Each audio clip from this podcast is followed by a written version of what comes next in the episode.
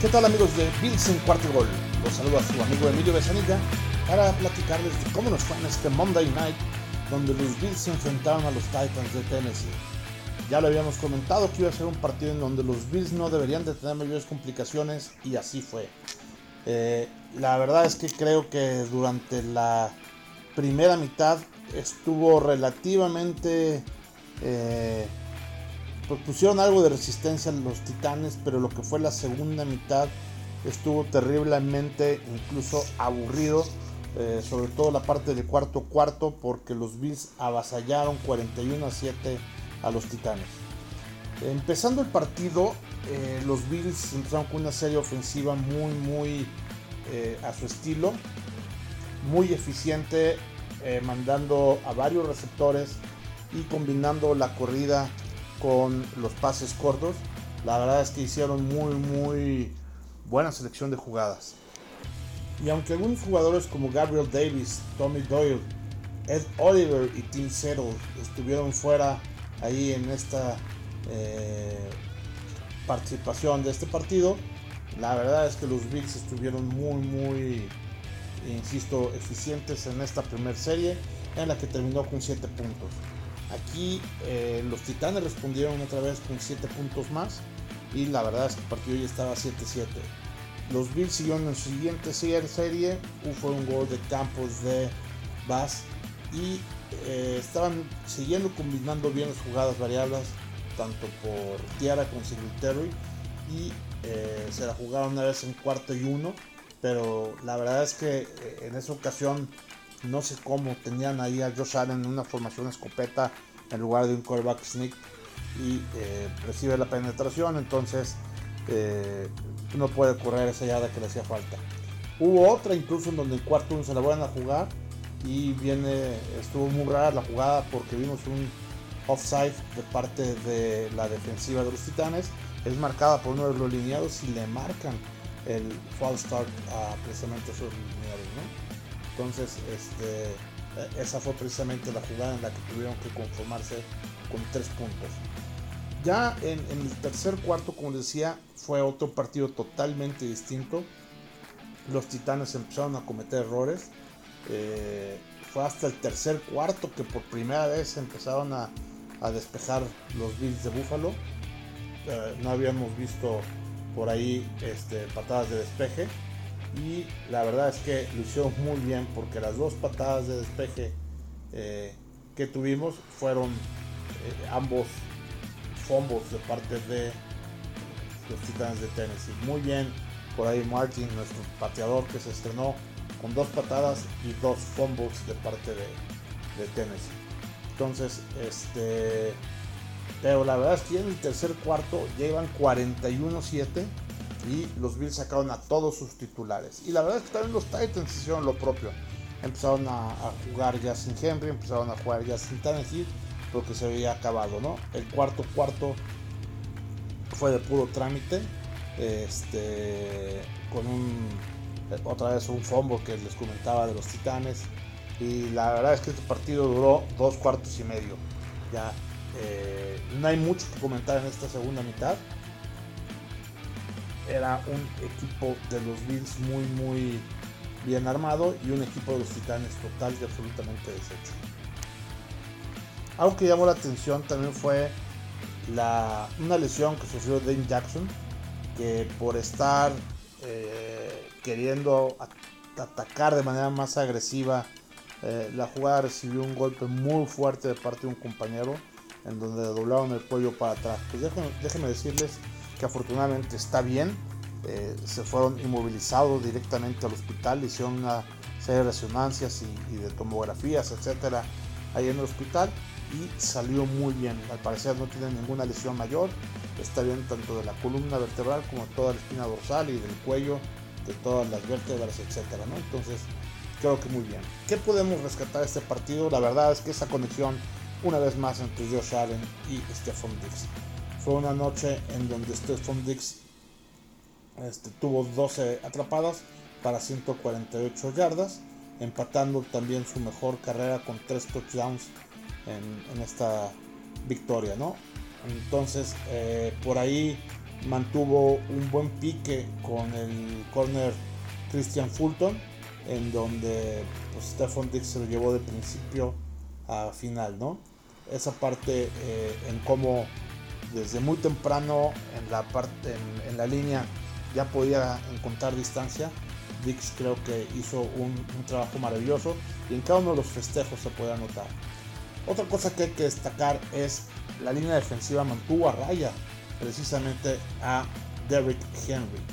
Después de que nos había corrido 143 yardas precisamente en el partido del año pasado, esta vez solamente corrió para 25. Tuvo 13 acarreos para 25 yardas, promediando 1.9. Y la verdad es que si le quitan una escapada por ahí que tuvo casi 10 yardas, eh, hubiera sumado prácticamente yardas negativas. Muchas veces tuvo eh, eh, un atraso en, su, en, sus acarreos, es decir, yardas negativas. Por ejemplo, Christian Benford, Tremaine Edmonds, Bob Miller, Jordan Poyer y el propio Greg Rousseau, todos registraron este, tacleadas al propio eh, Henry para pérdidas de yardas. Entonces, eso no se hace todos los días. Eh, Henry tuvo su segundo mejor, su segundo peor partido en toda su historia. Eh, el primero lo había tenido en el 2018 y estos desde el 2018 no había tenido un partido tan malo como este en prácticamente todos los sentidos. Eh, en cuanto a las estadísticas, pues vemos que sí hubo una, una gran diferencia. Ahorita vamos a, platicar la, parte de las diferencias de las estadísticas, pero todo, todo, todo estuvo a favor de los Bills. Algo que destacar es que eh, ahora estuvimos muy bien, no hubo intercambios de balón de parte de los Bills y la verdad es que también estuvimos bastante bien en cuanto a los castigos. En donde los Bills tuvieron solamente 8 castigos. Eh, creo que en cuanto a las estadísticas estuvieron muy, muy superiores. Insisto, 414 yardas de los Bills contra 187 de los Titans. Eh, la eficiencia en, terceros y dieces fueron 5 de los Bills contra 4 de los Titans. Eh,